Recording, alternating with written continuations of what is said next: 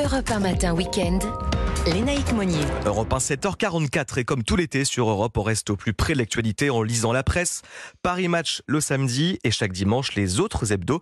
Et ce matin, Lénaïque, on débute avec... Avec l'Express, avec ce dossier spécial qui est consacré à, à l'intelligence artificielle. Anthony, celle qui va peut-être un jour prendre notre place dans ce studio.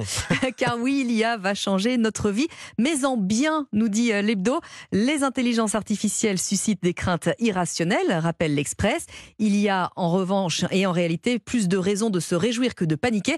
Alors quelles sont-elles ces raisons, allez-vous me demander, Anthony? Ouais. Par exemple, la fin des interminables comptes rendus de réunions que vous pourrez euh, désormais confier à ChatGPT. Les acteurs financiers qui attendent aussi euh, l'IA générative des gains d'efficacité considérables, notamment pour affiner la relation avec euh, la clientèle.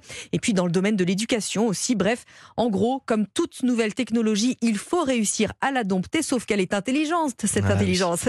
Et qu'il faut voir si elle se laissera faire ou pas. Et cette semaine, Lénaïque, vous avez aussi lu Le Pèlerin. Oui, parce que l'hebdo euh, se met à l'heure de Lisbonne pour euh, les Journées mondiales de la jeunesse, les JMJ. Ce grand raout où près de 42 000 jeunes Français sont attendus. Le pèlerin est allé demander à cinq jeunes la manière dont ils conçoivent leur église aujourd'hui en 2023. Est-ce qu'ils sont plus tradis? Est-ce qu'ils assument davantage leur foi? Et quelle est la part des réseaux sociaux dans tout cela? Parce que les prêtres TikTokers sont légion en ce moment sur euh, les réseaux. Gaëtan, Alexandra, Gaspard, Madeleine et Louise nous parlent d'eux et de cette génération qui vit avec son temps. Il est également question de religion dans Marianne. Oui, à la une, une femme seins nus et le journal de se demander qui sont ces puritains qui veulent les rhabiller et citer cet exemple d'archéologues qui ont été harcelés sur un chantier aux abords de la basilique médiévale de Saint-Denis. Il a suffi que les femmes enfilent une tenue d'été, en gros un Marcel et un short, hein, pour subir des insultes d'hommes, des remontrances de femmes. Pendant que la municipalité euh, tempère, eh bien, la parole des habitants se libère.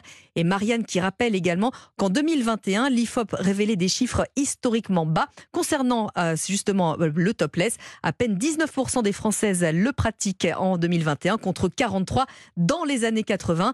Mais sur les plages à Marseille, jeunes et moins jeunes continuent de revendiquer leur droit à retirer le haut acte désormais quasi militant. Religion et histoire qui s'invitent aussi dans les colonnes de l'Obs. Oui, pour parler du Puy du Fou, euh, créé en 1978 par Philippe de Villiers, ce spectacle son et lumière pour célébrer euh, la mémoire vendéenne contre-révolutionnaire. Le site est devenu un parc d'attractions à très grand succès qui présente euh, cette France immuable et l'historien Patrick Boucheron s'est rendu pour euh, l'observateur, l'Obs, pardon, euh, dans ce lieu clé de la bataille culturelle. Et puis autre sujet développé euh, dans le journal, l'Obs qui se demande également qui va payer l'addition de la transition euh, écologique. C'est un sujet très clivant alors que le gouvernement a encore reporté ses annonces. Eh bien, l'économiste Jean Pisani-Ferry persiste. Il est impossible de financer les lourds investissements prévus sans passer par une augmentation de la fiscalité et un endettement supplémentaire. Et puis le point, le point de son côté qui se demande s'il y a toujours un président. Oui, on verra ça avec l'invité d'Europe 1 matin week-end tout à l'heure à 8h15, Dorian Dreuil, le politologue. Le point qui nous dit en tout cas qu'Emmanuel Macron paraît isolé, recroquevillé sur lui-même et sur son premier cercle. Un divorce d'avec la réalité en quelque sorte, à moins que la droite ne lui offre une voie de sortie ou qu'il consente un petit peu à partager le pouvoir et de préciser que les satisfaits sur le progrès des services publics est démenti par les récents limogeages des ministres de l'Éducation, de la Santé et du Logement lors du dernier remaniement.